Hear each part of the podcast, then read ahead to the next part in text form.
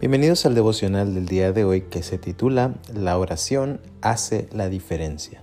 Se basa en Éxodo 17, 11 y 12, que dice así.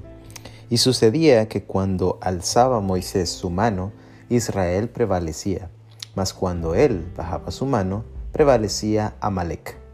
Y las manos de Moisés se cansaban, por lo que tomaron una piedra y la pusieron debajo de él, y se sentó sobre ella y Aarón y Ur sostenían sus manos, el uno de un lado y el otro del otro. Así hubo en sus manos firmeza hasta que se puso el sol. El día de ayer vimos cómo reaccionó el pueblo de Israel cuando se encontró en una situación desesperante al acabárseles el agua mientras peregrinaban por el desierto. A pesar de que en primera instancia se quejaron, Dios les enseñó una vez más que la solución era clamar u orar a Él, en vez de estar altercando o querer apedrear a Moisés. Y de igual forma les extendió de nuevo su misericordia y amor al proveer milagrosamente con poder agua de la roca. Éxodo 17, 6. Dios demostró así que la oración es la que hace la diferencia.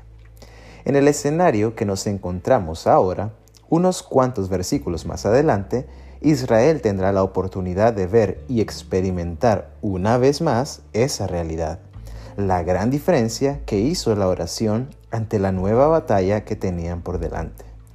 Resulta que mientras caminaban hacia su destino, les atacó Amalek, que según algunos estudiosos era una tribu de piratas del desierto que se dedicaba a saquear caravanas. Ante esta nueva crisis y con la enseñanza de la oración todavía fresca en su mente, Moisés subió a un monte cercano a orar e interceder por el pueblo de Israel, llevando consigo a dos compañeros, Aarón y Ur.